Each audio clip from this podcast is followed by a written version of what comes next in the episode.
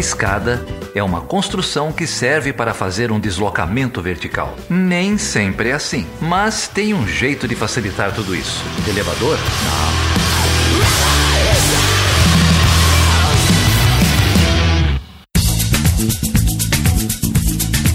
Seja bem-vindo e seja bem-vinda a mais uma edição do Chutando a Escada. Meu nome é Felipe Mendonça. E eu sou o Geraldo Zaran. Ô Geraldo, hoje eu vou fazer uma pergunta diferente, cara. Explica aí pro ouvinte que caiu no feed agora que diabos é Chutando a Escada? Chutando a Escada é um podcast de política internacional semanal em que a gente traz aqui convidados que sabem do que eles estão falando, porque eu e o Felipe aparentemente não sabemos. E é justamente por isso que a gente traz gente que sabe do que está falando, que hoje a gente vai receber aqui o Yuri, não é mesmo? Yuri foi recomendação, inclusive, de um dos nossos ouvintes, um ouvinte secreto, que não quer ter seu nome divulgado. Mas o Yuri é. Mas a NSA sabe, mas enfim, esse outro assunto. Esse é o assunto do, do episódio da semana retrasada. O Yuri é um especialista em economia política internacional que tem estudado o setor de petróleo e gás no Brasil. Ele está lá na Noruega, em Oslo. Ele é pesquisador sênior da Universidade Metropolitana de Oslo. Uh, ele trabalha no Instituto Norueguês de pesquisa urbana e regional. Olha só, a gente tem um brasileiro pesquisador de economia política internacional que está na Noruega estudando o setor de petróleo no Brasil. Esse podcast dá voltas no, no globo. Pois é, pois é. O Yuri tem uma pesquisa aí com um grupo lá de Oslo sobre é, o Estado desenvolvimentista, né? Aliás, eu queria muito que esse episódio chamasse A Volta do Estado Desenvolvimentista, mas eu acho que as pessoas não iam entender. É. Ele fez uma pesquisa comparando as políticas de conteúdo local e de estímulo da indústria nacional no setor de óleo e gás, tanto lá na Noruega quanto aqui no Brasil. A gente bateu um papo bem legal com ele. É, e antes da gente ir pro papo, eu queria fazer um disclaimer rápido aqui. O Yuri vai voltar a esse podcast. Esse episódio, ele faz um largo histórico do setor no Brasil. Então a gente está aqui. É um episódio importante para a gente começar a entender o setor, para aí depois a gente receber o Yuri novamente para a gente falar mais da conjuntura atual. E o Yuri tem uma larga produção acadêmica sobre o setor a gente vai deixar vários artigos, alguns deles serão citados na conversa. A gente vai deixar todos eles na descrição desse episódio. E se você achar que ele não está em Oslo, que ele está aqui do nosso lado porque a voz dele está muito boa, muito cristalina nessa gravação, é porque o Yuri também tem um podcast. É mesmo. É, é o Pio Podcast. Tem lá no SoundCloud, acho que tem em todos os agregadores. Se vocês gostarem da conversa aí, quiserem ouvir mais do Yuri Kassahara falando sobre outros temas, Vão lá ouvir o Pio Podcast. E deixa um comentário lá, fala que você veio aqui do Chutando a Escada, manda um abraço pro pessoal lá. É, eu acho que a gente tem que mostrar a força do Chutando a Escada pra Noruega, né? Entre lá e deixa lá, eu vim do Chutando a Escada. E aí a gente vai é, mostrar o nossa, nosso potencial. Posso fazer um outro disclaimer aí? Você fez um? Esse episódio tem de tudo. Esse episódio tem amor. Esse episódio tem música. Esse episódio tem até Ike Batista. e a gente tem tocado umas músicas aí do pessoal do El Efecto.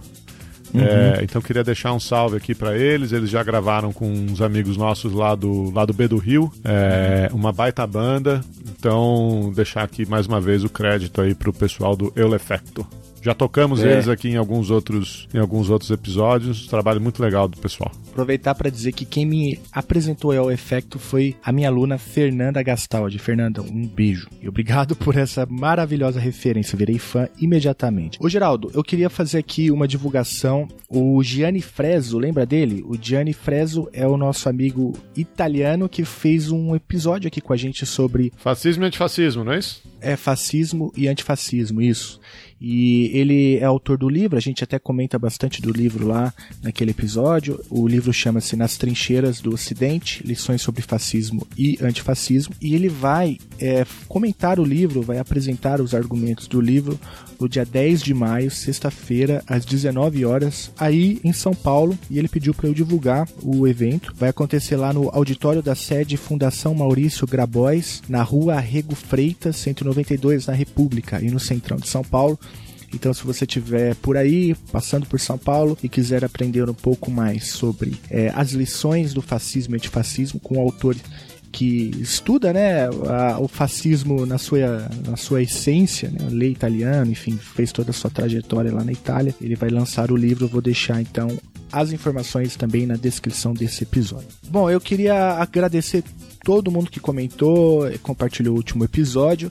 O, são muitas pessoas. Lá a Pietra, a Pietra, olha só, Geraldo, a Pietra escreve diretamente da China. E ela escreveu o seguinte: Eu não consigo mais parar de ouvir os podcasts chutando a escada. Já ouvi três desde ontem, quando descobri a existência dele. Muito bom, porque morando aqui na China, estudando mandarim, estava me sentindo longe das discussões acadêmicas de R. Um beijo, Pietra. É, desculpa, viu, Pietra? desculpa. É, desculpa.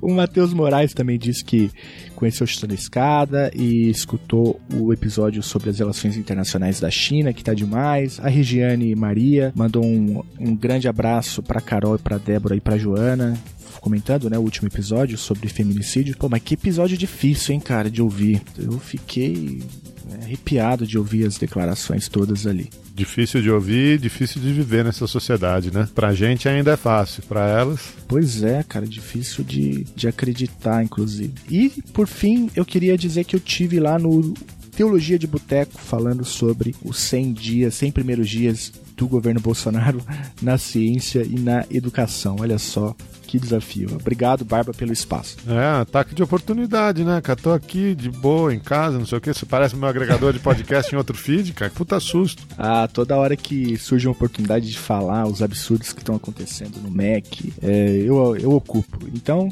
fica aí a dica. Escute lá o, o, o Teologia de Boteco e vamos defender a ciência é, e a educação no Brasil. Aliás, já que a gente está né, falando sobre esse assunto, o novo ministro da Educação reverberou uma outra fala absurda do nosso presidente da República falando que tem que meio que acabar com o ensino de filosofia e ciências humanas no Brasil. Você viu isso? Eu vi, cara.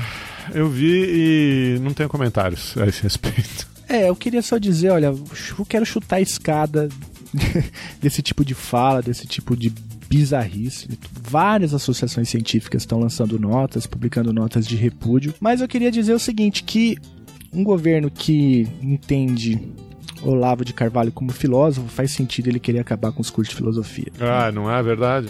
Ai, mas enfim. Vamos falar de coisa boa? Vamos falar de TechPix? TechPix, não, realmente não entendo de TechPix. O ouvinte vai me dar razão. Se você quiser apoiar esse projeto, apoiar o Chutando a Escada, ajudar a gente a publicar os episódios no prazo e não com um dia de atraso, ó, até rimou. É, entre lá em chutandoescada.com.br barra apoio. Temos uma nova modalidade de apoio aí no Catarse. Vocês podem acompanhar, tem mais transparência aí na arrecadação é, de fundos e de apoio para o Chutando a Escada e nós agradecemos do fundo do nosso coração. É, e olha só, tem recompensas lá, enfim, tem metas também no Catarse. Então, se você tiver interesse em saber qual é o planejamento deste podcast para o médio e longo prazo, entre lá e você também pode mandar sua dúvida amorosa para perguntas@chutandoescada.com.br que o Geraldo vai te responder de coração aberto, já que ele falou de amor, né? Trabalhamos, trabalhamos com dúvidas é, de relacionamento e o que fazer em família, é, respondemos esse tipo de coisa aqui. E você também, se tiver interesse em receber uma newsletter de política internacional, pode flodar o Twitter do Chutando a Escada, que o nosso social media vai te responder. Pede bastante que, quem sabe, ele se anima e começa a publicar uma newsletter. O nome disso é Retaliação Cruzada. Mas vamos então pro papo, Geraldo? Vamos lá. Vamos lá pro papo que tá bom essa conversa com o Yuri, muito conteúdo, tem, tem muita coisa boa aí. E eu, se fosse você, escutava com caderninho, com papel e caneta do lado, porque o cara deu uma aula, viu? Então, se você quiser entender o histórico do setor no Brasil, este é o momento. Com vocês, o grande Yuri.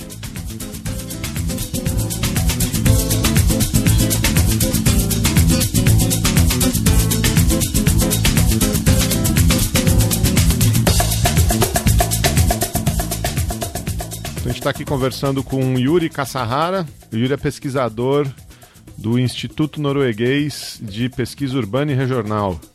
É, eu tenho certeza que tem um nome em norueguês. Você está falando norueguês, cara? Como é o nome do instituto em norueguês?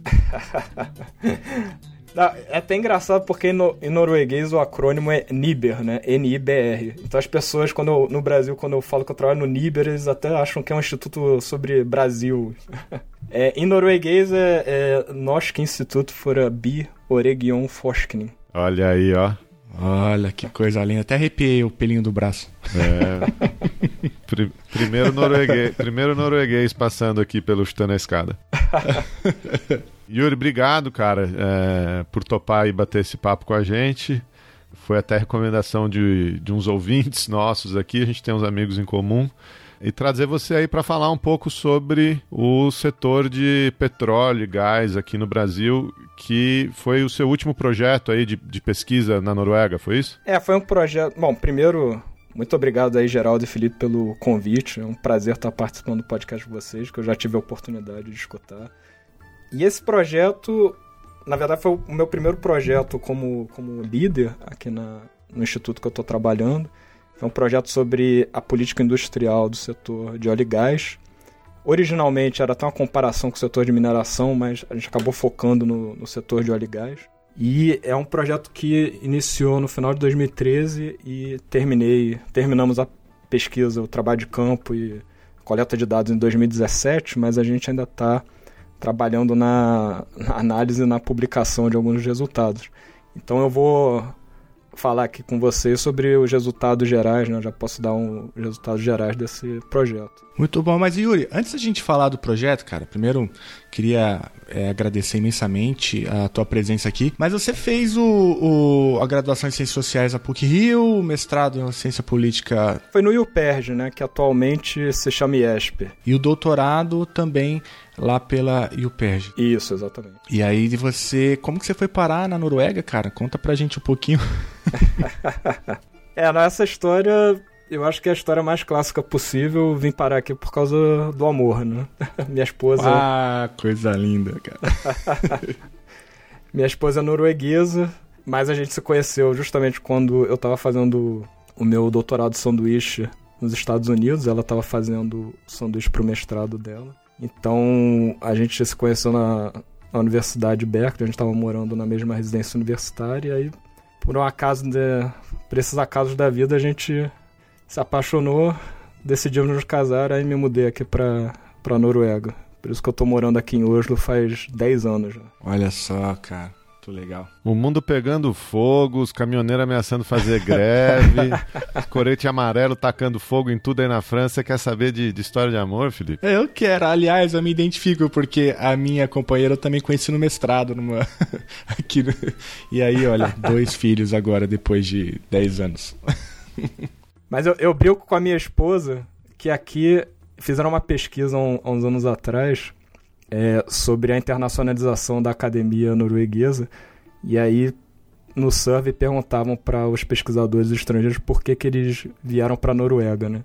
E você acredita que foram uns 30% que responderam que vieram por causa do, do parceiro ou da parceira, né? Conheceram um norueguês. Toma essa, geral. Você tá falando de amor aí, o cara puxou um survey aí, ó, jogou na sua cara.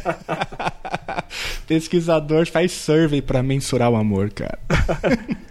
Aí eu brinco com a minha, com a minha esposa que a estratégia de brain drain da Noruega mandar norueguês mundo afora aí pra ficar atraindo pesquisador. O Felipe disse que ele quando ele conheceu a parceira dele, ele convidou ela para escrever um paper. não terminou até hoje. Não, não terminei. Ela às vezes fala, vamos terminar. Eu falo, o quê? Não, não vou terminar tá, esse paper tá nunca. De, tá devendo o paper até hoje. No dia 3 de outubro de 1953, o presidente Vargas sancionou a Lei 2004 criando um monopólio estatal do petróleo e a Petrobras. Quando a Petrobras foi criada, o Brasil produzia apenas 2.700 barris de petróleo por dia em poucos campos comerciais na região do recôncavo baiano. E o nosso parque de refino atendia uma pequena fração do consumo nacional de derivados de petróleo, suprido quase totalmente por produtos importados. O presidente Getúlio Vargas assina importante mensagem ao Congresso Nacional relativa à industrialização do petróleo brasileiro com capitais do país. Este ato marca o início de uma nova fase da emancipação da economia do Brasil. Mais do que criar uma empresa, o gesto do presidente Getúlio Vargas sancionou um sonho. Sonho de soberania que levou milhares de pessoas ao longo de décadas a dedicar o melhor de suas vidas à comprovação de uma tese. Brasil reunia todas as condições necessárias para dominar, com seus próprios meios, todo o ciclo de produção do bem mais precioso do século XX. Sonho que culminou numa das maiores campanhas de nossa história, resumida por uma palavra de ordem que dominou a cena política no final dos anos 40 e início dos anos 50. O petróleo é nosso. É, você falou que o, os resultados não, não, são os finais ainda, mas eu estou vendo aqui, tem uma publicação sua uh, de 2016 sobre política industrial brasileira. É, é, no âmbito desse projeto ainda? Sim, é, nós temos dois é, papers né, publicados sobre essa pesquisa. O que ainda não foi publicado é um que é, trata dos resultados do survey que a gente fez né, no, no, final de 2016. Mas eu já posso falar dos resultados não publicados, porque pelo menos esses já são. A gente já tem uma solidez na, na análise. Ô, ô, Yuri, mas antes de você falar do, do resultado, eu queria só entender, então, é, qual, qual foi o recorte, o, o, objeto, o que, que vocês estavam procurando saber com a pesquisa, uhum. enfim, os marcos fundamentais dela, a problematização e tudo, para depois a gente avançar no, nos argumentos, pode ser? Ótimo. O projeto, até pelo título, né? Eu não sei se vocês tiveram acesso ao título, ele se chama. Em inglês chama Developmental State Reloaded, né? É, Industrial, Brazilian Industrial Policy in the 21st Century. Então, só tradução rápida é, é, o, é a volta do, do Estado desenvolvimentista né? no Brasil e a política industrial do século XXI. E, e a inspiração foi justamente tentar entender esse renascimento das ideias desenvolvimentistas, principalmente no âmbito industrial, a partir do desenvolvimento de set do setor de petróleo e gás e mineração. Mas como a, eu falei anteriormente, acabou que a gente focou mais no, no setor de óleo e gás, porque dada a complexidade do, do tema, então a gente resolveu focar né, é, num setor especificamente, porque foi justamente o projeto começou em 2013 e a gente fez a proposta em final de 2012, né, início de 2013, e era quando estava aquele boom é, do, do petróleo no Brasil com a descoberta do pré-sal e é, toda essa euforia né, com a possibilidade de desenvolvimento econômico, industrial, que a exploração do, do pré-sal poderia trazer para o Brasil.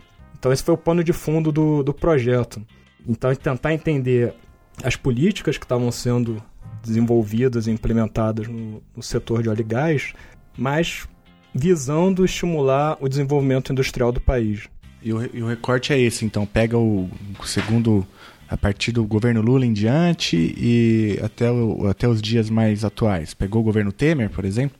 Ah, então, aí, é, em, em, em termos de recorte temporal, né, a gente fez uma, o início, digamos assim, temporal. Óbvio que a gente, em, em, alguns papers, a gente trabalha a questão mais histórica de desenvolvimento desde os anos 70, né, enfim, com a descoberta do, do petróleo na ba Bacia de Campos, primeiro ali na, no litoral da Bahia e depois na, na Bacia de Campos. E aí depois a gente. Mas é como marco inicial é, é o 98, né? É a partir da, da, da, abertura do setor do petróleo no, no Brasil. Que é justamente quando você tem uma série de mudanças significativas né, institucionais na regulação do, do setor de petróleo do Brasil e também o, o início de algumas políticas que foram depois, é, digamos assim, expandidas pelo próprio governo Lula né, em 2002, mas começaram já ali no, no governo de Fernando Henrique Cardoso, como por exemplo a questão do conteúdo local, que é uma uhum. que talvez seja a iniciativa mais associada né, com o setor da, de óleo e gás no Brasil. É, e, e só para também dar uma é, explicar melhor o contexto, né? Então a gente também fez uma comparação com é, com pano de fundo para esse projeto com a trajetória da Noruega. Inclusive tem um colega nesse projeto que é um historiador norueguês chamado Helge Rigvik, que ele fez um ele tem um especialista em história do petróleo, do setor do petróleo aqui na Noruega. Ele até tem um livro publicado sobre a história do desenvolvimento do setor do petróleo na Noruega, que foi que foi traduzido para o Brasil e aí tá na foi publicado pela Elsevier Acho que foi, foi quando é que saiu? Em 2016. É, então é, é a gente também tem essa perspectiva histórica de comparar né, as duas trajetórias, porque o que é uma coisa interessante, né? Se você pega a produção de petróleo é, Brasil e Noruega até os anos, início dos anos 80, era basicamente a mesma coisa, assim, a mesma quantidade de óleo produzido, em termos de barris. É, só que justamente a partir dos anos 80 a Noruega explode, na, enfim, tem um, um crescimento muito grande na produção de, de óleo e gás. E o Brasil, nesse período, estagna, diminui e só vai retomar justamente no, nos anos 2000. E aí até agora, é, se você vê, tá passando a Noruega, enquanto a Noruega, depois de um pico, tá descendo. E aí tem uma. A gente pode até pensar, né? Por que, que houve essa. A gente no projeto né, toma como uma, é um ponto de partida justamente para tentar entender a, a, divergência dessas trajetórias. Né? E aí tem vários elementos, mas acho que poderia resumir em três. Né? Um, primeiro, é a questão geológica, porque é, não só a questão das políticas é importante, mas também a questão da geologia, porque no Brasil você tem uma, uma diferença muito grande na profundidade de onde os novos campos de petróleo estavam localizados, né? eram muito mais profundos que na Noruega, então você tinha um desafio tecnológico ali muito grande nos anos 80, que ainda não tinha nem a tecnologia desenvolvida. E aí, associado a isso, você tem justamente a questão da, do setor industrial, que na Noruega você já tinha, você tinha uma indústria naval relativamente estabelecida e forte, enquanto no Brasil você tinha uma, uma, uma indústria naval que estava sendo, digamos assim, dizimada por uma crise muito grande relacionada a financiamento de, de navios da, da Marinha Mercante que foi uma crise no, nos anos 80, no, nos escândalos de corrupção, que acabaram levando a, ao fechamento de, é, de vários estaleiros no, no, país. Tinha escândalo de corrupção no Brasil nos anos 80, cara? pois é, e, mas especificamente ligado ao, setor naval, né? Que era justamente, resumindo, qual, esse escândalo foi um, é, relacionado a, estaleiros que estavam pegando recursos né, pra, da marinha mercante para construir navios, só que em vez de construir navios estavam aplicando, fazendo aplicações financeiras para ganhar é, com, com a ciranda inflacionária da época, né, do, dos anos 80. E aí acabou que explodiu esse escândalo, enfim, e aí vários estaleiros fecharam, porque não tinham como... É, pior que não estavam entregando os navios, e depois porque eles não tinham como repagar o, o financiamento, né, os empréstimos. Então você, nesse período justamente que o Brasil descobriu óleo e estava com uma é, offshore né, no, no mar, e tinha uma possibilidade muito grande para a indústria aproveitar essa oportunidade para se desenvolver, a indústria estava no caos. Assim. Então isso é uma, uma outra explicação e é óbvio a terceira, né, a situação macroeconômica do país. Enfim, anos 80 o Brasil estava numa, num processo de hiperinflação, né? Que só vai se resolver 15 anos depois. E é, enquanto a Noruega tinha já uma economia mais, mais estável macroeconomicamente, apesar também de ter sofrido com, com a crise do, dos pre, do preço do petróleo nos anos 70. Né? Mas então, esse, enfim, esse é o pano de fundo que a gente usa para tentar entender as trajetórias diferentes né, desses dois países. E talvez a questão mais é, teórica, mais geral, é justamente tentar entender as possibilidades né, de desenvolvimento é, nacional, enfim, econômico, a partir da exploração de recursos naturais. Né? Porque uma questão teórica mais geral que se coloca sempre quando se fala em, principalmente no setor de petróleo, está né, é, tá associado à questão da doença holandesa, né, que leva a enfim, o processo de desindustrialização de país, é, a partir da exploração de recursos naturais. E o, a outra é a, essa discussão sobre a maldição de recursos, né? Enfim, quando países têm recursos naturais em abundância, eles têm incentivos, ou teriam incentivos para as elites é, não desenvolverem institucionalmente né, o, o país, enfim, e surfarem na onda dos recursos. Então era um pouco esse contexto teórico, histórico, que inspirou o projeto. Yuri, deixa eu. Antes, eh, antes da gente avançar aí, vou até te pedir depois para explicar para os ouvintes o que é a doença holandesa e tal. Uhum. Mas é, ali no comecinho você fez, um, fez os dois marcos, né? É, o início do desenvolvimento da indústria do petróleo no Brasil é, nos anos 70 e depois o, a mudança no marco regulatório no final dos anos 90, né? Uhum.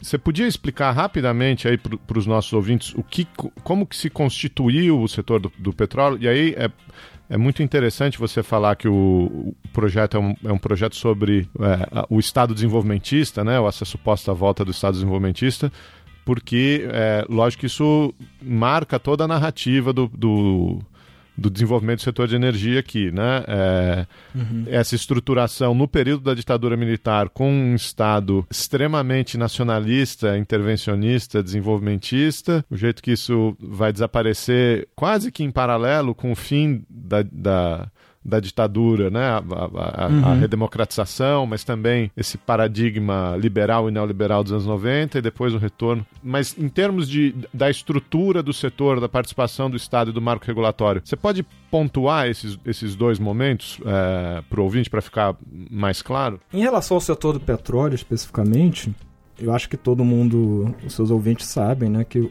isso foi uma bandeira né, do desenvolvimento nacional em toda a história do Brasil, né?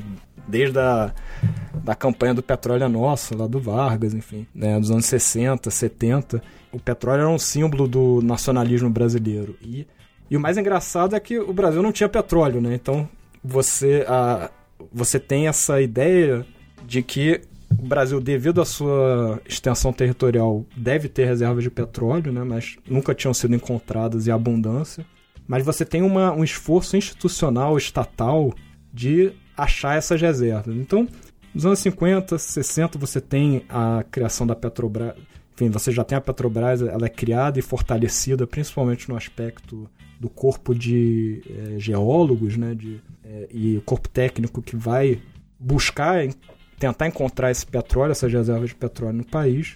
Finalmente, a partir justamente do final dos anos 60, 70, você começa a ter é, as primeiras reservas de petróleo encontradas em terra, que são ali na, no Nordeste, ali na, na parte da Bahia, principalmente, e avançando para o litoral e para o mar. E aí, finalmente, você começa a encontrar né, reservas de petróleo mais substanciais é, no, no litoral, ali do recôncavo baiano, e aí, justamente a bacia de Campos, que é no final dos anos 70, início dos anos 80, que é quando você começa a ter essas descobertas. E aí você tem essa, é, digamos assim, a realização desse, desse sonho, né? E a Petrobras tem essa, assim, vindicada, né? O, o, finalmente atinge a sua missão de encontrar petróleo e agora passar a explorar.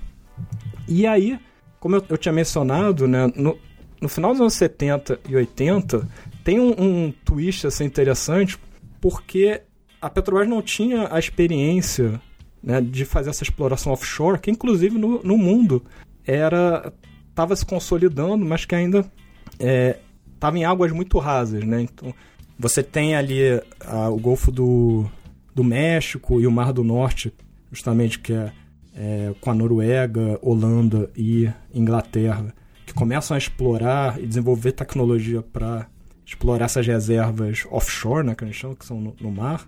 E aí a, a Petrobras não tem essa, essa tecnologia, então ela tem que começar a importar é, essa tecnologia, fazer parcerias com as grandes empresas fornecedoras da época que detinham essa tecnologia. E aí é interessante que você tem uma discussão no governo militar da época, no final dos anos 70, porque você tem é, esse, esse problema porque o Brasil era completamente fechado, né? E você não tinha.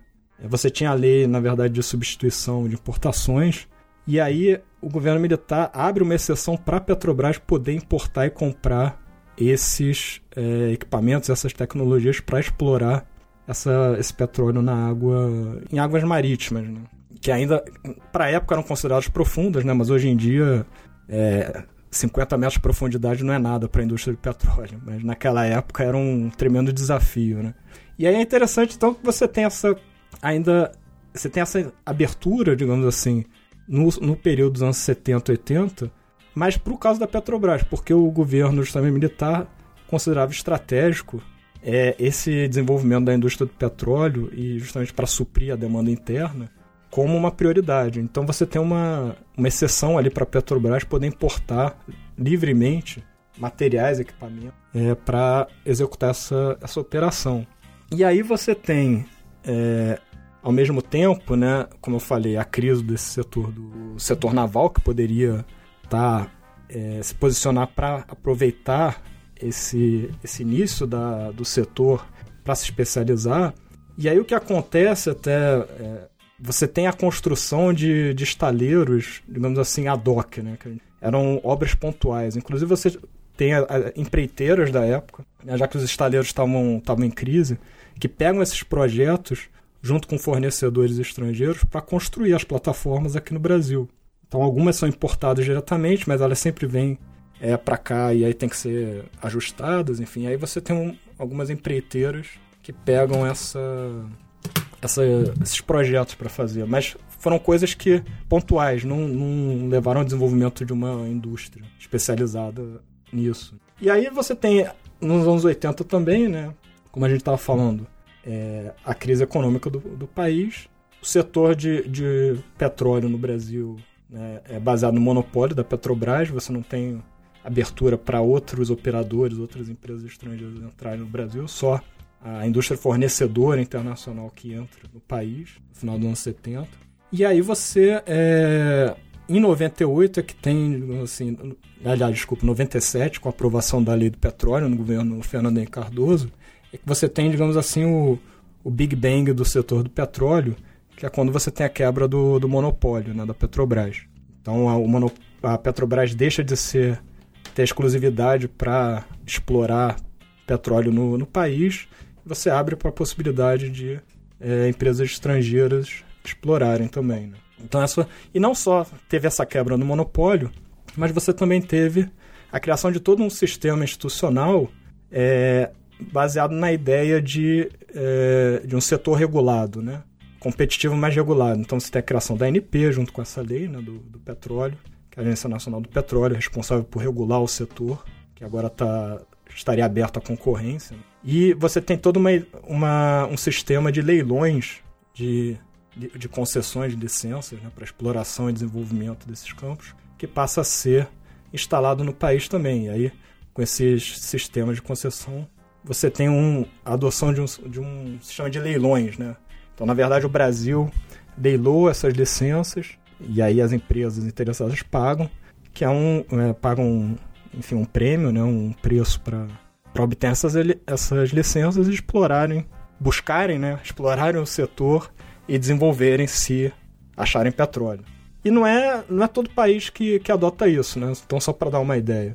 A Noruega aqui não tem um sistema de leilões. Tem um sistema de licenças, mas essas licenças não são leiloadas. A ideia aqui é que as empresas interessadas, elas concorrem, mandam projetos e aí o melhor projeto, digamos assim, é escolhido pelo ministério e essa empresa ganha licença.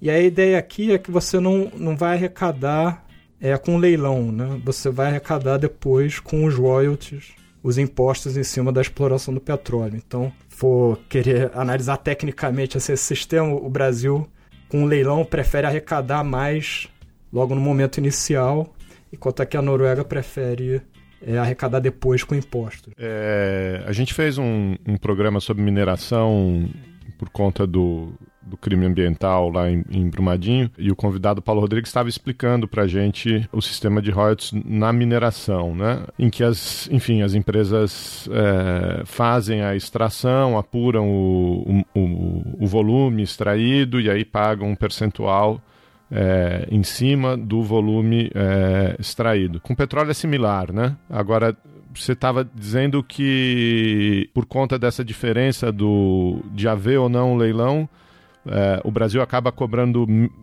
um, valor de royalties menor do que, do que em outros países, como por exemplo na Noruega, é isso não? Sim, se você olhar a carga de, é, de royalties aqui da Noruega é bem, bem maior do que no, no Brasil, né? Uhum. Aí o, no Brasil você tem é, os royalties, você tem imposto, aí dependendo da produção também, né, você tem um, um royalty maior, que são os campos de maior produtividade, né, que eles chamam, que pagam uma taxa maior.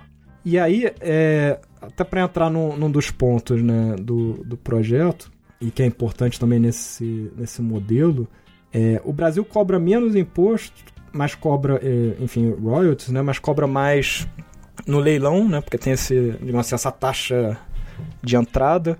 É, mas também tem uma, uma legislação de conteúdo local que começou a ser desenvolvida pensando justamente como estímulo para a indústria nacional é, participar desse, desse processo, desse projeto de desenvolvimento. E até é interessante porque a Noruega talvez seja o país é, que tenha que seja o exemplo, digamos assim, utilizado mundialmente como um caso bem sucedido de desenvolvimento de uma indústria nacional a partir do desenvolvimento da indústria do petróleo. Então, se você pega aqui a Noruega, é, esse sucesso pode ser mensurado da seguinte forma, né? Você pega a pauta de exportações na Noruega, o primeiro item é óleo e gás, né? Você tem lá é, disparado, é o, é o principal item da exportação norueguesa. Mas o segundo item é, é, são serviços e equipamentos relacionados à indústria do petróleo e gás. Então você tem ali uma indústria aqui na Noruega, tem uma receita de 150 bilhões de reais por ano, é, sendo que 30% desses 150 bilhões vão para exportações. Né? Então você tem uma, uma, indústria extremamente pujante aqui, é, internacionalizada, de fornecedores de óleo e gás, e que, digamos assim, é, é utilizado como referência para diversos países do mundo, que inclusive o Brasil, na tentativa de aproveitar a exploração desses recursos naturais para desenvolver também uma indústria nacional. Então foi por isso que, é, justamente quando teve o, o pré-sal, mas antes do pré-sal mesmo, é, quando a, a, o, as reservas offshore do Brasil começaram a aumentar, mesmo antes do pré-sal, né, é, você teve esse constante debate no Brasil de tentar aproveitar essa indústria petróleo para também desenvolver a indústria nacional.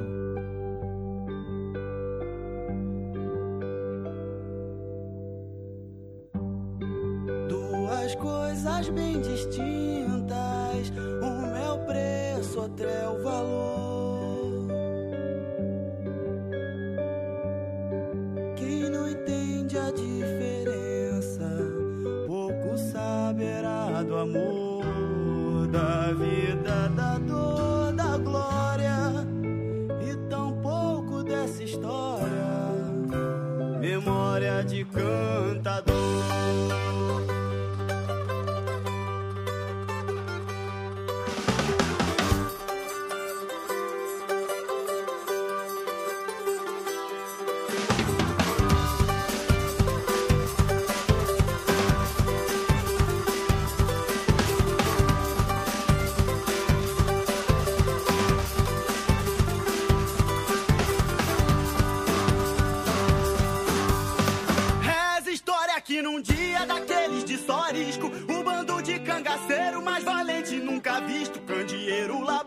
Minas, Abelê e Mergulhão. Juriti, Maria Bonita, volta a ser quilampião. Enedi na quinta-feira, beija-flores, é sereno. Lamparina, bananeira, andorinha e o moreno. Moderno, trovão, dada, moita brava e mais turístico pra morte se refrescar. Margiavo, São Francisco. Ô Yuri, então deixa eu só é, recapitular alguns pontos. Né? Você começou esse papo falando, né, que até comparando com a Noruega, que a Noruega teve o pico ali, década de 80, e o Brasil exportava muito menos, produzia muito menos. Né? E depois isso, em algum momento, essa curva, né, essas linhas se cruzam e o Brasil é, ultrapassa a Noruega é, é, como um produtor importante aí na, de uhum. petróleo. E aí você também mencionou é, algumas vezes a lei do petróleo, né, aqui no Brasil 97, né, e, e que isso é, cria um novo marco regulatório. Você mencionou, por exemplo, que o sistema de, de leilões e que depois implica no pagamento menor de royalties e tudo isso, comparado sempre com o modelo norueguês. Com isso em mente, você também é o que te pergunto, né? É, pós-lei do petróleo, então a gente está saindo do governo FHC, é, vamos é, entrar no governo Lula e também tem o pré-sal, né? E são esses uhum. elementos somados que começam então a fazer com que as linhas se aproximem e quando que elas se cruzam, qual que é o papel do pré-sal nisso daí? É, então, vamos lá que tem, tem vários pontos importantes assim e, nessa questão. A questão da, da produção primeiro, né? É, você tem aqui um, um, o pico da produção na Noruega, na verdade, bate ali nos anos 2000, mais ou menos. E aí agora você começa a ter uma declínio, né? E aí o Brasil começa justamente a passar a Noruega é, em meados do, dos anos é, dos anos 2000. Assim. Elas se, começam a se encontrar e aí o Brasil passa agora nos últimos 3, 4 anos. É, um elemento que, que se deve importante né, é que aqui na, na Noruega você teve uma, digamos assim, os campos aqui atingiram a maturidade, né? muitos campos, então tem até na verdade uma discussão para ampliar aqui a, a exploração para o Ártico, né, da produção de petróleo. Acho que é, uma, é um desafio também tecnológico devido a condições climáticas. Mas aí, é, e no Brasil, você começa justamente a ter o pagamento ou retorno dessa abertura do setor do petróleo, né, porque você tem, digamos assim, você tem uma entrada de novos é, players né, no Brasil, apesar de que a, a, a, Petrobras continua sendo, de longe, assim, disparado, o maior produtor do, do país, mas você também tem uma série de facilidades para a Petrobras poder é, se atualizar tecnologicamente também. Então, junto com essa abertura né, que a lei do petróleo de 97 promove, você tem é, uma adoção de um sistema tributário que eu não vou entrar em detalhes porque eu mesmo não domino, mas que é importante, que é o Repetro, que é, não sei se vocês já ouviram falar, mas que é justamente possibilita uma série de isenções fiscais para importação de, de produtos, de equipamentos relacionados ao, ao setor é, de óleo e gás. Então você tem uma. A, a Petrobras ela avança muito nessa, na, na sua própria produção né, tecnologicamente né, no desenvolvimento desses campos de, de alto mar. E aí, justamente, a bacia de campos você tem a, começa a atingir a sua maturidade né, e começa realmente a produzir bastante óleo. Se você pega é, nos anos 2000, boa parte do óleo do Brasil vem da bacia de Campos. E aí, é, a questão do pré-sal é interessante porque o que a gente chama de pré-sal, que são esses campos profundos, eu aprendi depois, inclusive falando com, com engenheiros, conhecem mais essa parte técnica. O Brasil já explora tecnicamente o pré-sal já há um bastante tempo, até mesmo antes do, é, da, da descoberta do pré-sal em, em 2010, você já tem campos que já são considerados meio que pré-sal, assim, tecnicamente falando. Mas o que você tem justamente em 2000 e é, final de 2009, né, é a confirmação de reservas enormes, né, de petróleo nessa camada do, do pré-sal. E aí, é, o que é, que é interessante é que você tem esse boom, essa euforia, mas que o pré-sal mesmo só vai começar a ser produzido agora. Assim, Libra está começando a, a produzia há, há um, dois, três anos atrás, se não me engano, começou a sistematicamente produzir. E vários desses projetos do pré-sal ainda não não estão em operação. Então, na verdade, o Brasil ainda tá no, no, não atingiu a sua maturidade ainda em termos de ou pico da curva né, de produção do petróleo e gás. E com certeza vai passar. Mas qual, qual é a discussão né, que nesses últimos anos? É que o Brasil talvez poderia ter já ampliado muito a sua, a sua produção de, de petróleo e gás, se não fosse uma série de questões. A primeira, justamente, é o escândalo né, do, da Lava Jato, que pôs um, digamos assim, um, um freio enorme em todo o setor e desorganizou e desestruturou é, todo o setor, para o bem ou para o mal, enfim, é, no, no, no, país, porque ele, esse escândalo estourou justamente junto com uma queda significativa do preço, dos preços do petróleo né, no, internacionalmente, o que afetou drasticamente a Petrobras. Você também tem aí nessa discussão as mudanças que o próprio governo Lula II né, promoveu a partir da descoberta do pré-sal no marco regulatório, né, com a questão da, da partilha, né, do, do regime de partilha, que a gente pode falar um pouquinho, que é diferente desse sistema de leilões, e aí você tem toda a discussão é, que no governo Lula e Dilma, né, você teve para ampliar, na verdade, o, o, papel da Petrobras na exploração do, do pré-sal, com também com a questão da sessão onerosa, né, que agora está sendo discutida pelo Congresso, enfim, para ser desfeita. Né? Então você tem, teve mudanças é, significativas também desse marco regulatório, a partir principalmente do Lula 2, né, em 2008, a partir de 2009, 2008, que é, entram nessa discussão mais no sentido de que afetaram ou diminuíram o ritmo, potencial de exploração do, do petróleo no Brasil, em nome de um suposto projeto é, de desenvolvimento nacional. Né? E aí toda essa discussão é, também a gente pode conversar né, sobre qual foi a, qualidade ou caráter desse, desse projeto de desenvolvimento né, da, da indústria nacional. Vamos embora, vamos embora. Vamos falar sobre exatamente sobre isso. é, porque esse é um ponto importante, né? É, não só para o setor de petróleo, mas eu acho que para o debate que, que ocorre hoje dentro da própria esquerda, avaliando né, o, o que foram os 14 anos do, do governo, é, dos governos do PT. Tem um, uma importância também para o debate teórico brasileiro sobre desenvolvimento nacional, né? Então acho uhum. que tem uma importância regional, se você olhar o que aconteceu na Venezuela, né? É, que com certeza, por, até porque o Brasil, gostemos ou não, né? Estou falando se gostemos ou não por conta do nosso, no, da nossa nova diplomacia, o Brasil emite sinais para a região, né? É, uhum. Em termos de, de política industrial também, né? não só, enfim, não só em política externa. Mas eu acho que esse é um debate interessante a partir do, então, de, dessa pesquisa e das observações que vocês fizeram no setor de petróleo. É, o que dá para se falar então sobre o, a qualidade dessa política desenvolvimentista? Só para completar, é, Yuri, é, a gente ouve muita crítica, né? É, e aí eu quero saber a sua avaliação, claro, é, de que a, a, a, política de conteúdo nacional é, foi um dos problemas que atrasou o, o, o, desenvolvimento da Petrobras, o desenvolvimento desses novos campos, não sei se necessariamente é que atrasou, mas que colocou em risco a eficiência é, e a rentabilidade desses campos. É, essa é uma crítica é, recorrente, né? É, existem outras, né? A, a, a, utilização política da Petrobras, de novas refinarias, a ideia de que a Petrobras tinha que ter participação em todos os campos, isso esticou o capital. Enfim, tem, tem outras coisas que vão além do conteúdo nacional.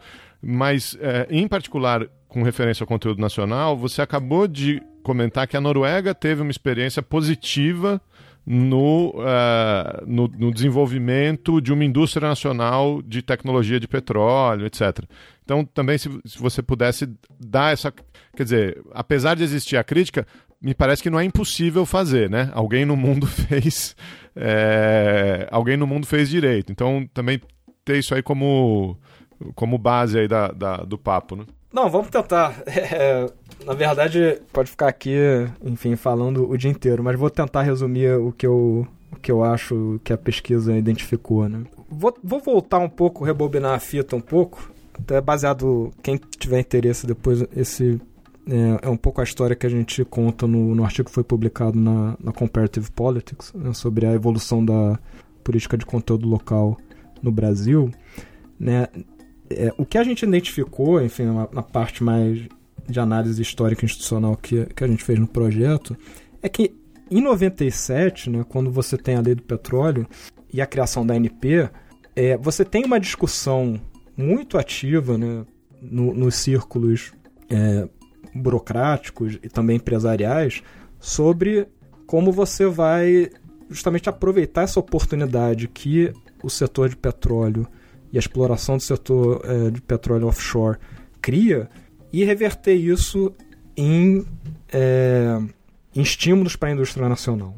Então, apesar de você ter um Fernando Henrique, uma, um governo obviamente claramente liberalizante, né, de abrir o mercado, mas você tem círculos ali que estão ainda puxando, digamos assim, uma, uma, uma agenda desenvolvimentista. Só que é, uma, é o que a gente classifica ali no, no artigo, é como é uma agenda desenvolvimentista, mas olhando para fora, o que a gente chama em inglês seria o outward looking. Né? Que na verdade eles querem usar a política de conteúdo nacional como um instrumento para facilitar a entrada de empresas de fornecedores brasileiros nas cadeias de fornecimento das operadoras estrangeiras que agora podem entrar no, é, no Brasil.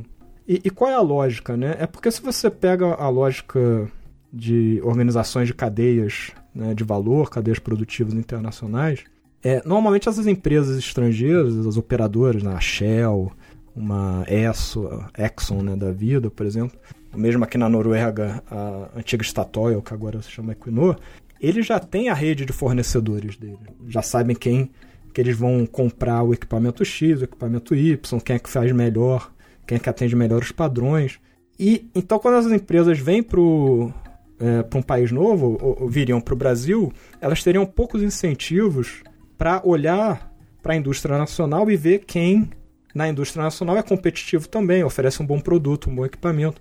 Então era uma discussão ali no final dos anos 90, até para antes do primeiro leilão do, de concessões de petróleo, né? Como é que você cria um incentivo para as operadoras estrangeiras olharem para a indústria nacional e contratarem serviços e equipamentos dessa indústria nacional? E aí que você tem justamente a discussão, né? Você já tinha uma discussão sobre conteúdo nacional para Petrobras especificamente, para a construção de, de plataformas, né, de petroleiros. Mas aí agora você tem uma discussão para tentar no nesse sistema novo de concessões, de leilões, de colocar um, um incentivo para que as operadoras estrangeiras também olhassem para a indústria nacional. Por isso que você tem a, a criação, né, a, a inclusão, depois de debate enfim, é, no, no, círculo burocrático e pressões do setor empresarial também brasileiro, para a inclusão de uma cláusula de conteúdo local nos leilões né, de petróleo, das licenças de concessões de petróleo.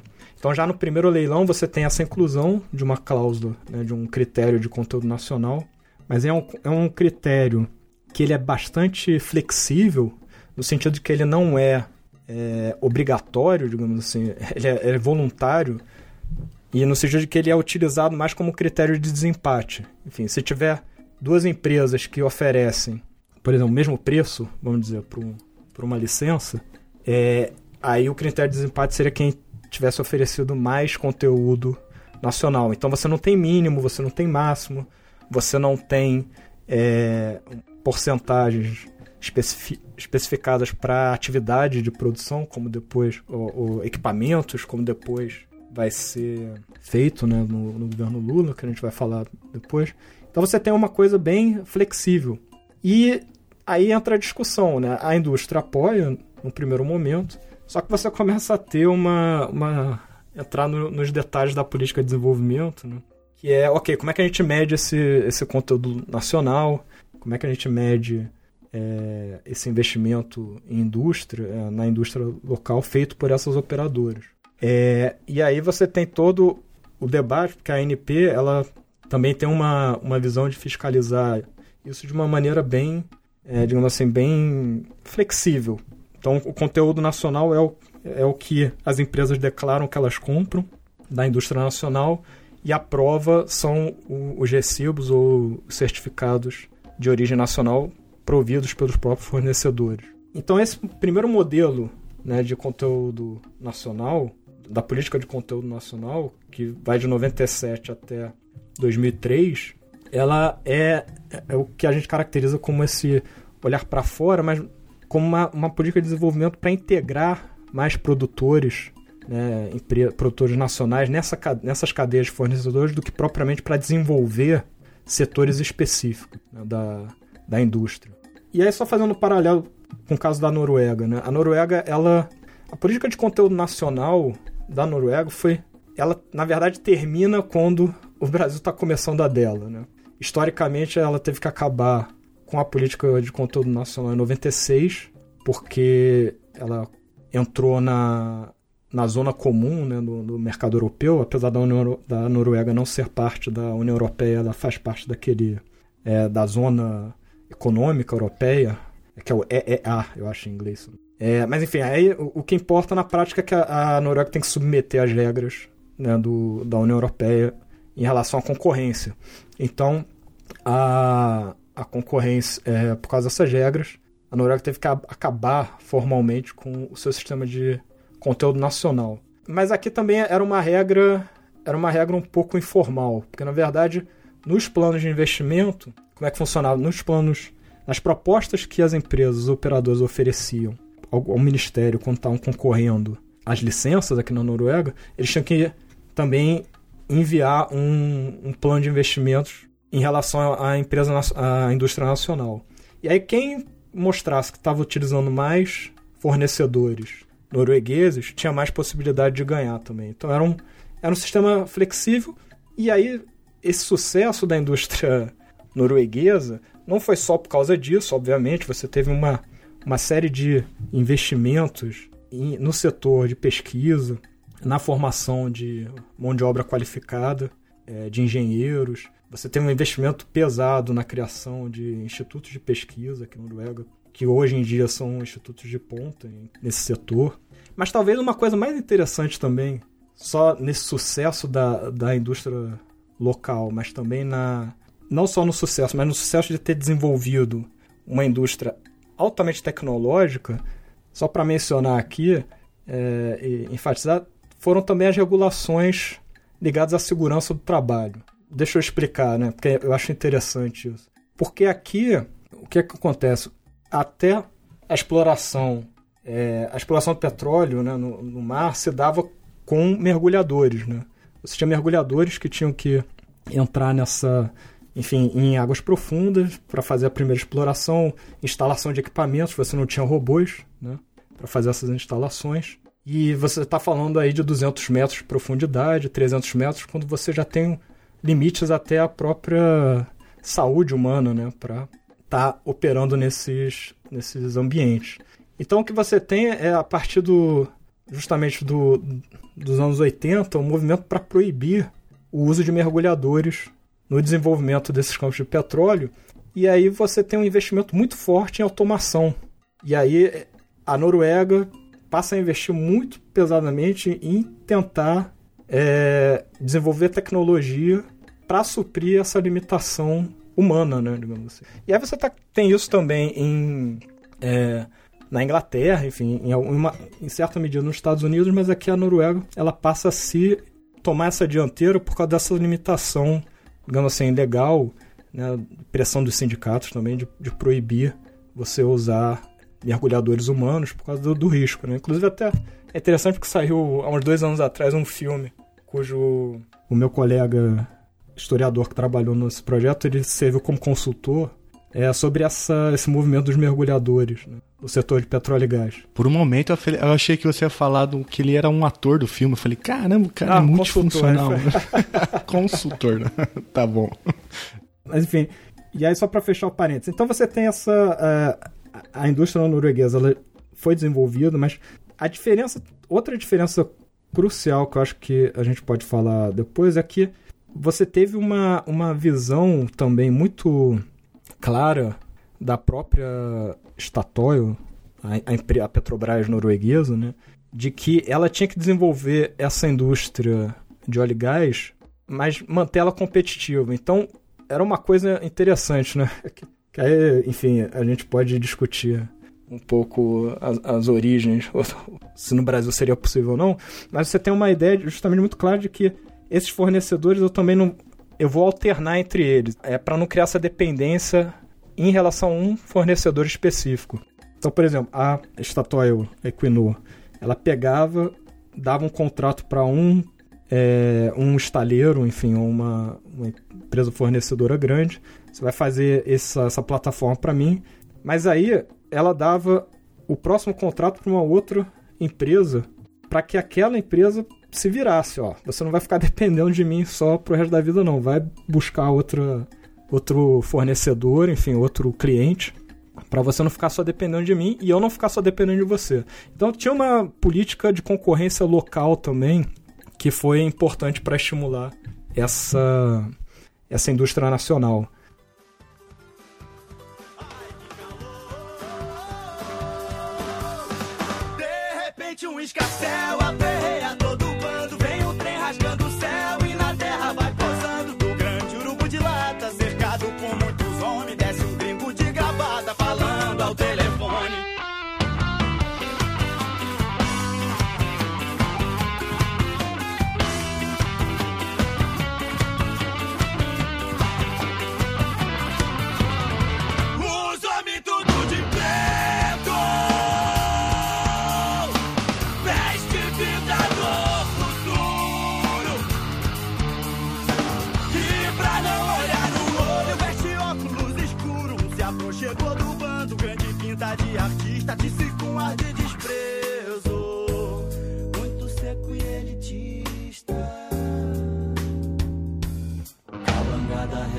Que agora isso é de Ike Batista. Enfim, mas vamos voltar pro Brasil, só pra. Aí a gente tem essa referência como. É, aí no fundo, né? Então, em 2003, você tem a eleição do Lula, é, você tem o que a gente chama de, né, no artigo, né, de uma, é, de uma mudança na. de uma revolução silenciosa na, na política de conteúdo local. Né? E nessa que é uma revolução baseada numa perspectiva mais que a gente chama de introvertido, olhando para dentro, né, que é inward, né, inward looking, né? Que aí a ideia agora não é você mais usar a política de conteúdo local para incentivar a indústria nacional a entrar nessas cadeias de fornecedores internacionais, mas justamente a maximizar a produção em território nacional e na geração de empregos. Então a ideia aqui é você agora usar a política de conteúdo local para maximizar produção e emprego. E aí você tem isso, né? Começa a ser institucionalizado no primeiro governo Lula com a criação do PROMIMP, que é o Programa de Mobilização da Indústria do, do Petróleo, que é uma, é uma iniciativa tripartite, né? Reuni, reunindo Estado, né?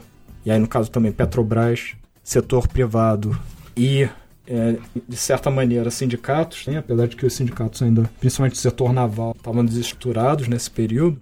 E você tem aí, a partir desse promípio, a criação de vários grupos de trabalho que vão repensar é, a política de conteúdo nacional com esse viés, né? com a ideia de que não, a gente tem que tentar maximizar aqui a produção, tentar nacionalizar o máximo possível essa, essa cadeia produtiva né, de equipamentos e serviços do setor de óleo e gás, que é extremamente complexa diversificada, e gerar é, empregos a partir daí.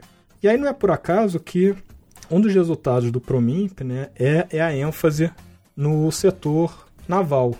E aí você tem, talvez uma das primeiras consequências do Promimp é, é o estímulo à, à indústria naval, principalmente a partir do, o, da Transpetro, que é, eu não sei se vocês se lembram, né, justamente a partir lá de 2005, 2006, você tem a Transpetro começa a ampliar muito a sua frota, usando é, fundos da é, do Fundo da Maré Mercante, que, que são, digamos assim, aumentados também a partir do, do primeiro governo Lula, e também via BNDES, para renovar a sua frota de petroleiros. Né? E aí você tem, a partir daí, uma explosão da produção de petroleiros e também de novos estaleiros no país.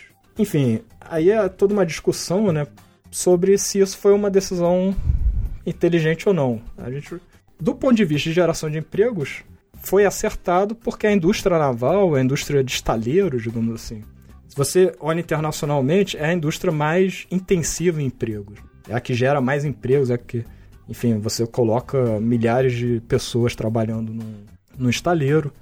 Só que é uma indústria que, hoje em dia, se você olha para a cadeia, é considerada uma indústria de baixa é, intensidade tecnológica. Né? Basicamente, você está construindo um casco né, nessa, é, principalmente nos estaleiros brasileiros. Apesar de que você tem assim o, payoff, né, o, o retorno é, é, é, surpreendente em termos de emprego. Você tem em 2002 você vê a quantidade de pessoas trabalhando em estaleiros no Brasil é na casa de 2 mil pessoas. Né, você pega os dados do Sinaval. E em, em 2014 atinge o, o pico, né? Que são quase 80 mil pessoas trabalhando em estaleiros né, no Brasil. Então você tem uma explosão assim enorme, né? Em 10 anos você tem um, é uma explosão de empregos de pessoas estaleiras. E o Promimp, né, outra iniciativa interessante do Promimp foi justamente criar programas de qualificação de mão de obra.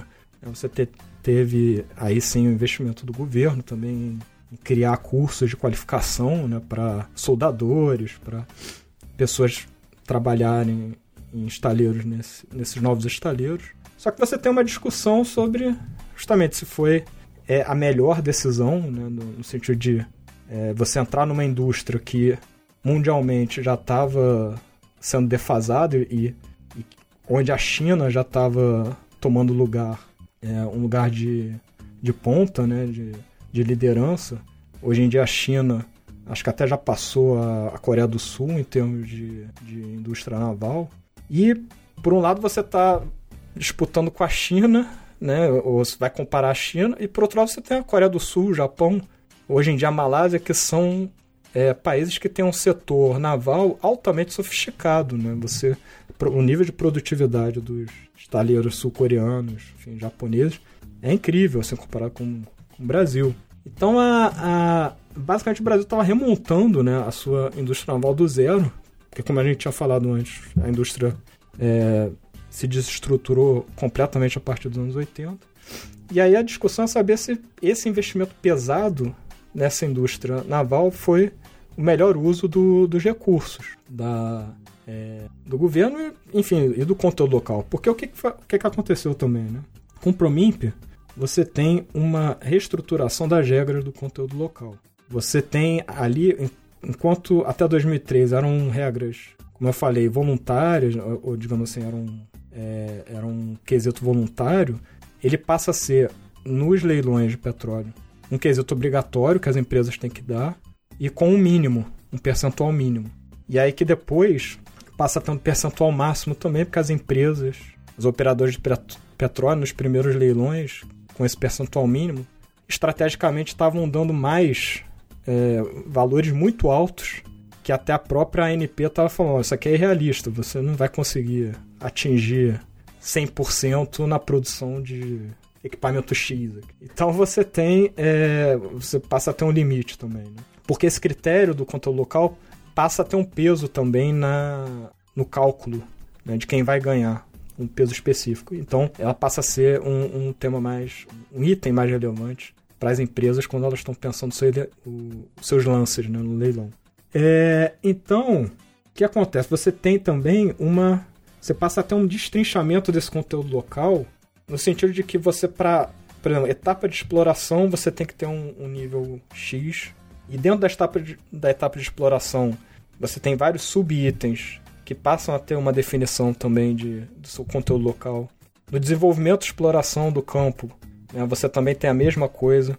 É, por exemplo, você tem um X percentual para quanto da cabeça do poço tem que ser conteúdo nacional, é, quanto da sísmica para achar o campo tem que ser conteúdo nacional, quanto do, é, do da plataforma e do, do sub-itens que estão na plataforma. Acaba que vai evoluindo a um ponto que você chega a uma lista de mais 6 mil itens que precisam ter algum nível de conteúdo nacional na NP. Lá no 2014, 2000, 2015. É, então você começa a ter uma tremenda complexificação dessa própria regra né, de conteúdo nacional. Daí o seu comentário né, sobre e muitas críticas que isso estava atrapalhando a Petrobras né, na, na, sua, no desenvolvimento dos seus projetos.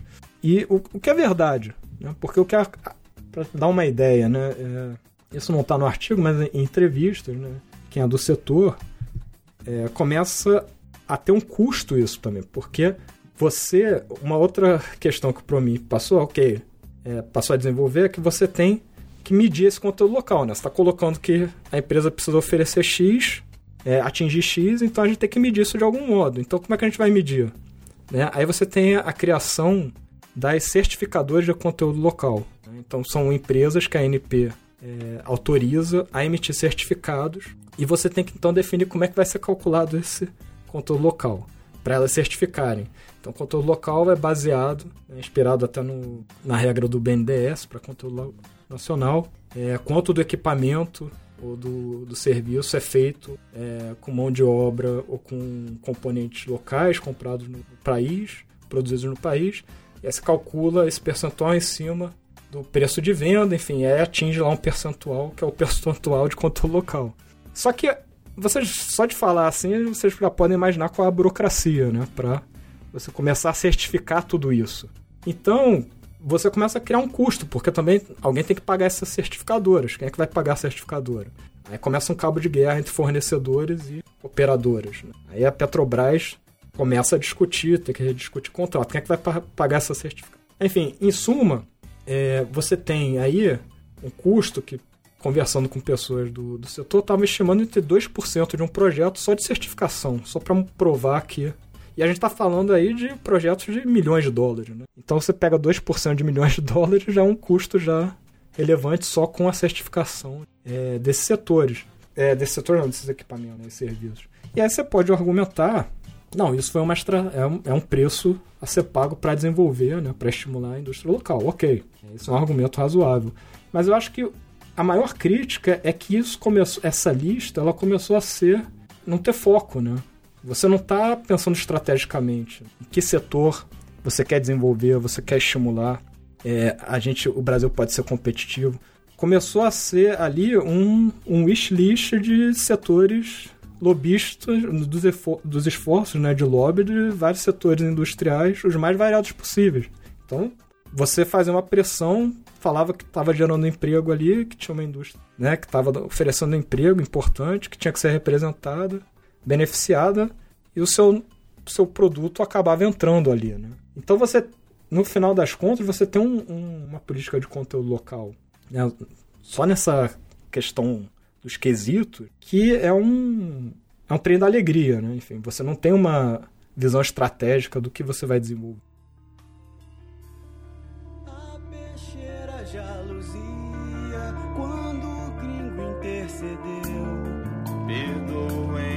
Perdoem a grosseria desse empregado meu. Sou homem civilizado, não gosto de violência Trago papel assinado, prezo pela transparência.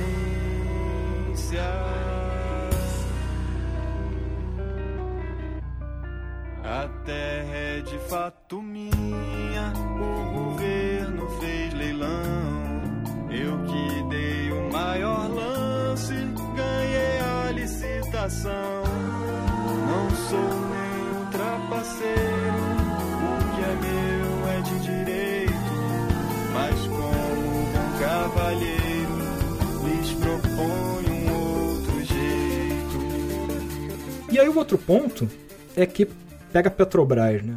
Para organizar essa essa política de conteúdo local também, justamente em 2010, o primeiro governo da Dilma, ela a, a Petrobras entra a Maria da Graça Foster, né, como presidente, com a missão dada pela Dilma, justamente de implementar a política de controle local. Porque a própria Petrobras estava com dificuldades atender todos esses critérios, inclusive estava tomando multas da ANP por não estar tá atendendo esses critérios, cumprindo com esses critérios na, é, nos projetos.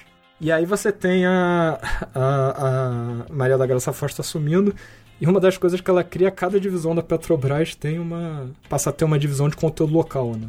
um grupo de conteúdo local para acompanhar se o projeto está atingindo ali a, o conteúdo local que foi determinado. Então é um esforço assim, institucional enorme, só que é, que cai no, no uh, nos ombros né, das, é, da, da Petrobras, principalmente, das operadoras estrangeiras. É, são menores, né, enfim, tem menos, tem menos voz, porque a atuação delas acaba sendo. É, o espaço delas acaba sendo reduzido. Se você pega né? A produção hoje de petróleo do Brasil, 80, mais de 80%, quase 90% estão na, é, são feitos pela Petrobras, né? Operadoras privadas são responsáveis por apenas 10% da, da produção de petróleo do país. Então, basicamente, você tem a Petrobras realmente como principal agente, né, implementador dessa política de controle local e falando que, olha, não dá, não tá. E aí você vê, acompanha a mídia, né, do, dos jornais, enfim, da, da, da própria Petrobras dizendo que estão com dificuldades de declarações oficiais.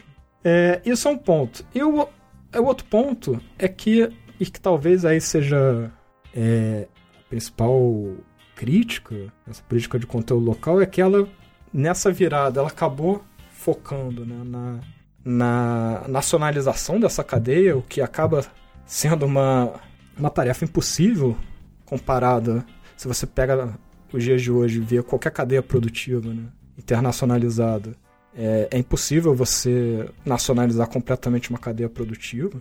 E esse talvez tenha sido a híbris, assim, a, o, a ambição desse, desse projeto desenvolvimentista e, e, do uso do conteúdo nacional nesse sentido. E o outro é que você, além de tentar internacionalizar essa cadeia, você perdeu a dimensão né, nesse esforço de nacionalizar, perdeu a dimensão do que é prioridade, o, o, o que é estrategicamente interessante para o país. Né? Porque, voltando à Noruega, né? a Noruega hoje em dia, ela quase não produz casco. Isso daí é considerado uma. Os estaleiros aqui, eles não se especializam em produzir o navio. A indústria se especializou em produzir justamente o que eles chamam de, de módulos, né? São as coisas que vão em cima do navio ou embaixo do navio que são é, relevantes tecnologicamente, que é justamente são os robôs que vão embaixo, são a, os sistemas que vão operar as válvulas, enfim, são os sistemas de, de perfuração, né, os, das brocas que vão perfurar os milhares de metros de profundidade, é, os sistemas de sensores, de, de operação, de toda essa parafernália. O casco em si, hoje em dia, eles, eles mandam para a Romênia, mandam para outros países fazerem esse, esse trabalho, né? Porque é um trabalho que não é tão intensivo. Então você tem, é, eu acho que talvez no, a política do governo do PT dos últimos, do Lula e da Dilma, o, por um lado, você pode defender porque eles estavam criando empregos, né? Mas por outro, você perdeu essa dimensão estratégica, né? o que realmente é importante no mundo atual na cadeia é, de setor de óleo e gás, principalmente offshore, o que, que é o, o que, vai ser a, indústria do futuro, né? o, o que, que é importante a gente investir para ser bom e poder competir internacionalmente. E aí, talvez, né, é, a gente possa entrar também na, na questão do, da Lava Jato um pouco, porque é, é um talvez seja o ataque mais mais imediato, né, que os críticos dessa política de conteúdo nacional fazem, é que você criou um, é, um, um espaço aí para essas negociatas entre empreiteiros, né, políticos, diretores da Petrobras, para, digamos assim, extraírem ganhos né, desses contratos milionários, bilionários que eram feitos. É, mas, por outro lado, você. O que é, talvez seja interessante, é, é o que eu argumento né, para os críticos, é que são duas coisas. Uma coisa é o modelo de desenvolvimento, outra coisa são as negociatas, né? Porque se você pegar política de conteúdo nacional, é, por incrível que pareça, apesar de todos os incentivos para você ter também corrupção, enfim, nessa política, você não teve nenhum. Em toda a Lava Jato, você não teve nenhum diretor da NP, ou enfim, o, o funcionário da NP, ou mesmo as empreiteiras falando que tinha esquema relacionado a essa política de conteúdo local. Né? Eu acho que isso é interessante. A corrupção aconteceu no nível macro, era muito, os volumes desviados eram muito grandes, mas a política de conteúdo local em si não, não foi alvo do. não foi, né, digamos assim, pespassada por, por corrupção da forma como a gente viu na Lava Jato. Eu acho que, e aí a crítica é mais do ponto de vista do, do modelo de desenvolvimento do, do que se queria obter. Né? Se você no curto prazo você conseguiu criar é, emprego, sem dúvida nenhuma, mas que não se mostraram é, perenes, né? Porque hoje em dia a indústria naval, os estaleiros, principalmente depois da crise, 2014, 2015, 2016, muitos fecharam. Você teve uma, uma redução enorme na quantidade de empregos né, de estaleiros, porque a Petrobras parou de enviar projetos para esses estaleiros e você teve uma diminuição da atividade né, de, é, do setor em geral, que só está sendo retomada agora. Né? E aí, talvez, só para finalizar, né, um, um, argumento que a gente faz no paper é que, em grande medida, isso, essas mudanças da política de controle local, paradoxalmente, né, mostram também a forma concentrada e pouco transparente com que a política industrial foi formulada. Apesar de você, o governo Lula, ter criado esse Promimp inicialmente com uma, uma iniciativa com participação do empresariado, enfim, sindicatos, mas você teve pouca transparência nos critérios, é, na questão da avaliação, você não teve nenhum plano de avaliação desse, dessa política pública, é, você não teve a adoção de critérios, né, que a literatura chama de sunset clauses, né? Ok, a gente cria essa política de controle local, esses incentivos, mas ela vai durar X anos, por exemplo.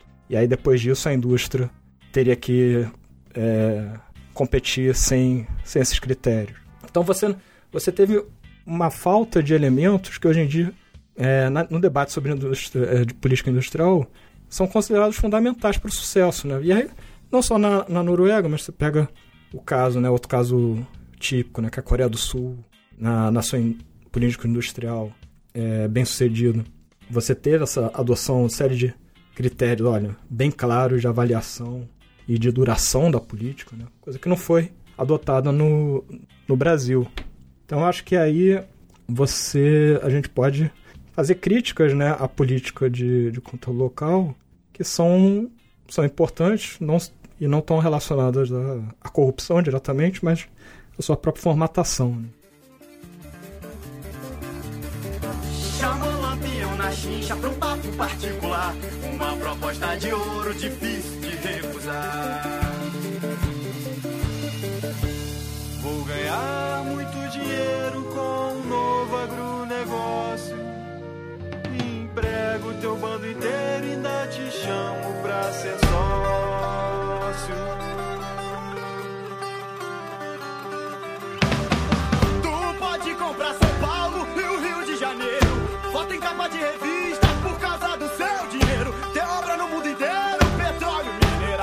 Mas aqui nesse pedaço, quem manda é o rei do cangaço. Virgulino Lampião.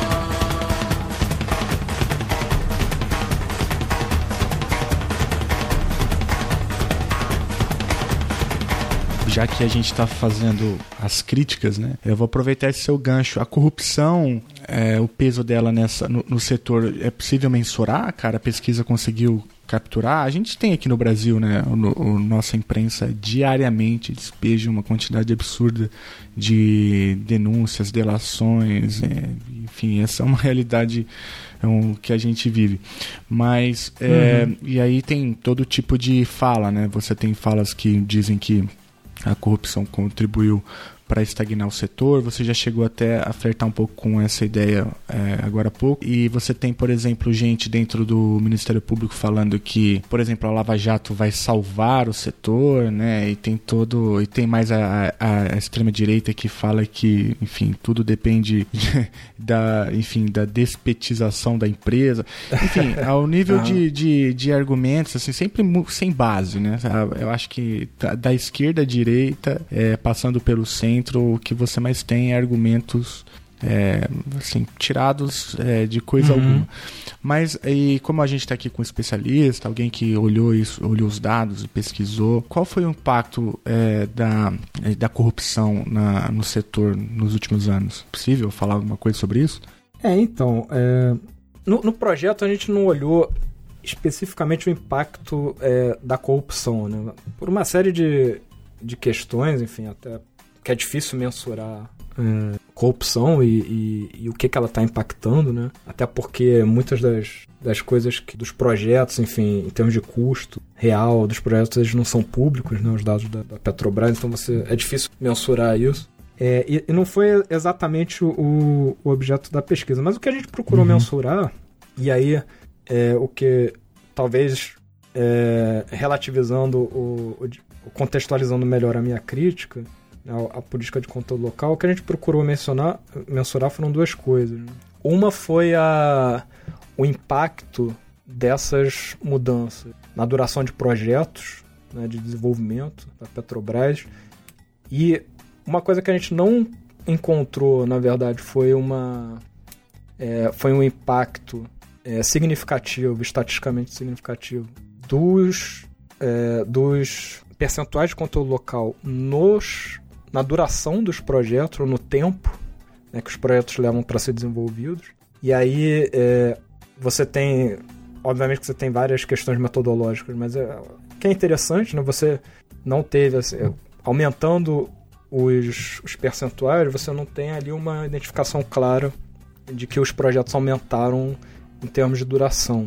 A gente não tem, infelizmente, em termos de custo, que talvez seja a, é, um ponto que a gente poderia identificar alguma coisa, porque os custos desses projetos eles não são públicos. É, mas uma outra coisa interessante que, é, que a gente identificou a partir dos dados do survey que a gente fez com empresas fornecedoras é, foi que a, a, as próprias empresas não tinham uma avaliação extremamente positiva da política de conteúdo local. É, então eu vou, vou dar um exemplo bem concreto. Né? Você tem, a gente fez um indicador a partir da, de perguntas desse survey sobre o que as empresas achavam da, da política de controle local em termos de ajudar a investir é, desenvolvimento tecnológico, geração de, de é, qualificação de mão de obra. É, e nesse índice, que varia de 0 a 10, né, como 10 sendo uma avaliação ótima, né, muito boa, e zero uma avaliação muito ruim, você teve uma avaliação média ali, 5, foi 5,4 o resultado desse índice. E aí, é, por quê, né?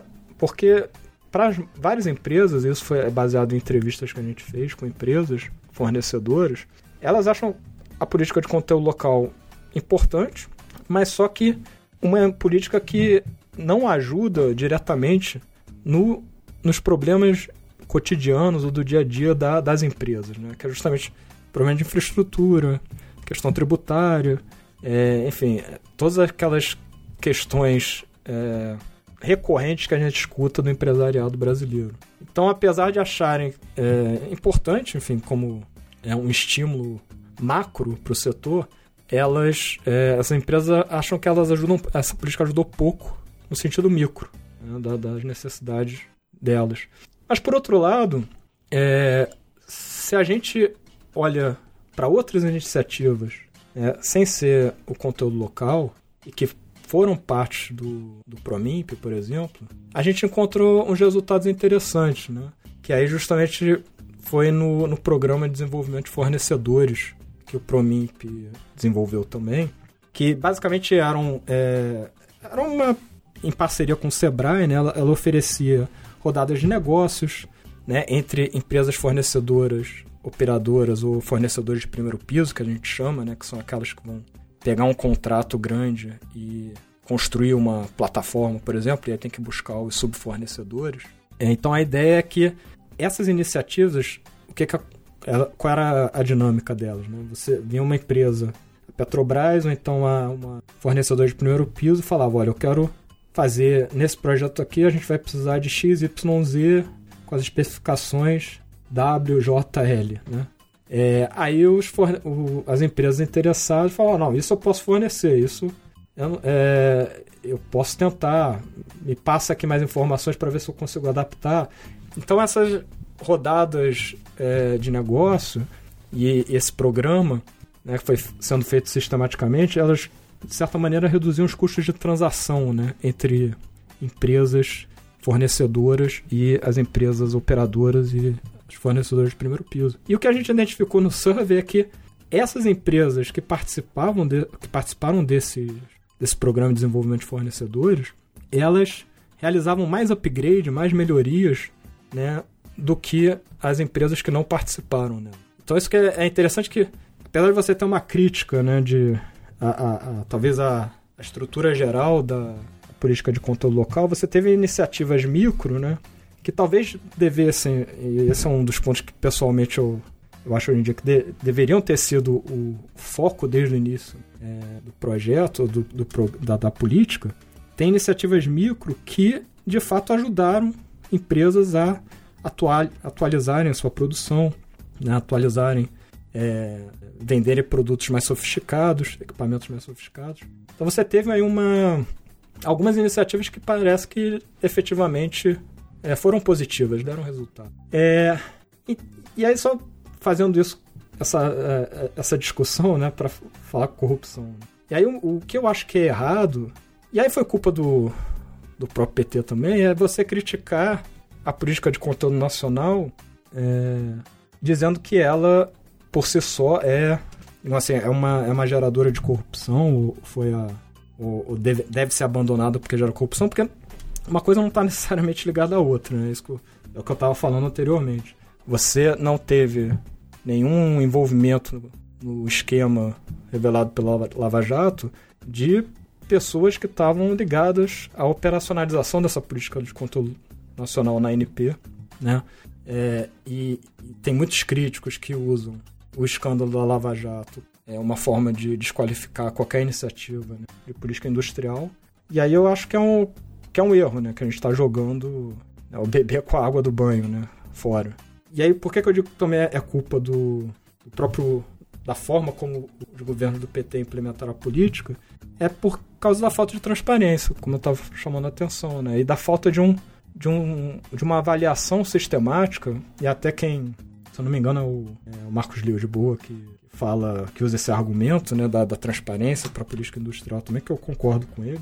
É, você está usando recursos públicos, né? Então você tem que ter uma uma transparência, uma clareza em como você vai emprestar esses recursos, como você vai implementar e quais são os objetivos que você quer atingir, né? como é que você vai avaliar isso. E aí esse é um debate que, para mim, vai além da, da política industrial. Né? Acho que é um, é um debate sobre política pública em geral no Brasil que você falta, tem essa é, deficiência né? numa na forma como políticas públicas são pensadas, quais são os objetivos que querem ser alcançados, como vão ser avaliados. E aí é uma discussão mais ampla, mas que eu acho que a política industrial foi parte né, desse, e com isso a política de conteúdo nacional foi parte dessa cultura na forma como políticas públicas são desenvolvidas no país, né, que vai para além da corrupção. Né.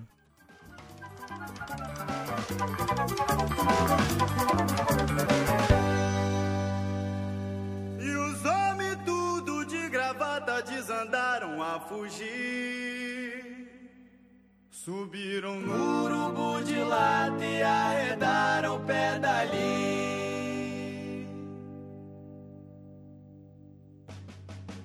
E até o velho Chico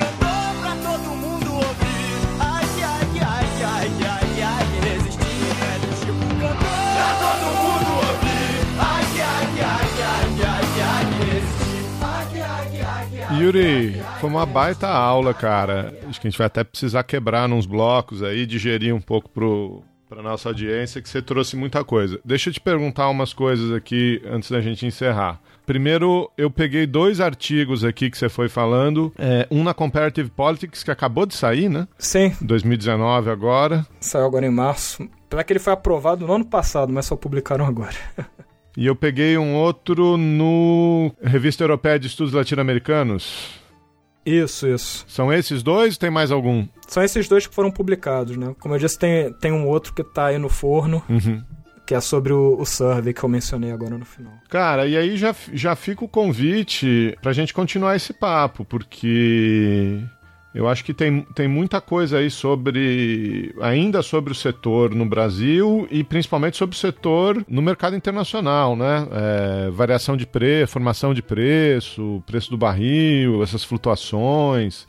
é, como que isso afeta o, o mercado aqui, a competitividade, acho que tem, tem muita coisa aí pra pra gente discutir. Enfim, já, já fica o convite. Inclusive, se você quiser trazer alguém, trazer, é, sugerir outros nomes, é, as portas estão tão abertas aqui. Inclusive só vou fazer uma, uma palhinha já, uma, o jabá, né? Pra vocês me convidarem para um próximo programa, é porque a gente está dando continuidade, de certa maneira, a esse projeto, só que agora o foco é na internacionalização da indústria fornecedora norueguesa, né? Só que eu não sou o líder desse projeto, eu- quem está liderando esse projeto é o, é o meu colega, o historiador, o Helge Rigvik. Infelizmente ele não fala português, mas se vocês quiserem fazer um programa em inglês, ele está aí à disposição. Mas a, a ideia é que a gente vai olhar justamente como a, a indústria fornecedora norueguesa está se internacionalizando nos Estados Unidos e no Brasil, né? Então, quem Muito sabe legal. daqui, daqui a um ano eu tenho um artiguinho novo aí pra, pra gente discutir. Muito bom, não? Fica, fica aí já acer- acertado. Vamos trocar essa ideia assim, cara. Muito legal. E acho que esse programa ficou muito legal porque deu um panorama geral, assim, tem o histórico do setor, o marco regulatório, conteúdo nacional, é, e, e, e aí chegamos nas críticas, né? Que você Uhum. conseguiu levantar pela, pela pesquisa. O que o Geraldo falou, eu acho que esse aqui é o. A gente tá só fa- fazendo a base ali, nem dando, é, enfim, o conteúdo, o, o histórico mais geral pro ouvinte, pra depois a gente dar o, o punch entrando. Mas vai ter que fazer em outro programa. Ô Yuri, eu adorei, cara. Adorei te conhecer. Foi muito legal. Obrigado pela tua disposição. Não, eu só quero dizer mais uma vez aí, só pra dizer- reforçar o elogio aí, que muito legal a iniciativa de vocês. Eu até tava escutando mais os programas, acho bem legal aí vocês trazerem acadêmicos, assim, pra tentarem falar de uma forma mais relaxada, assim, solta, né, sobre os projetos, porque a gente tem essa dificuldade, né, de falar com o grande público, assim, pra apresentar os projetos, os resultados, né. Então a iniciativa de vocês é bem legal. Parabéns. A gente tá nessa agenda aí justamente há algum bom tempo. Como como traduzir a pesquisa acadêmica para um, um público maior, né? Acho que essa é a grande, a nossa grande questão, né, Geraldo? E como pautar o debate de uma maneira mais embasada, né? A, a informação existe, a pesquisa está feita, né? As pessoas sabem o que acontece na política comercial, no setor de petróleo e gás, etc. E, e o nosso debate público está inundado aí por por achismos, por youtubers, por sei lá o que, né? Por uhum. é, veículos de pseudo-jornalismo e etc. Então, é trazer esse conteúdo, embasar o debate, desmontar esses argumentos, né? É, acho que é, é, a outra ponta, né? É, é trazer a uhum. academia, mas também dar alguma coisa para a sociedade.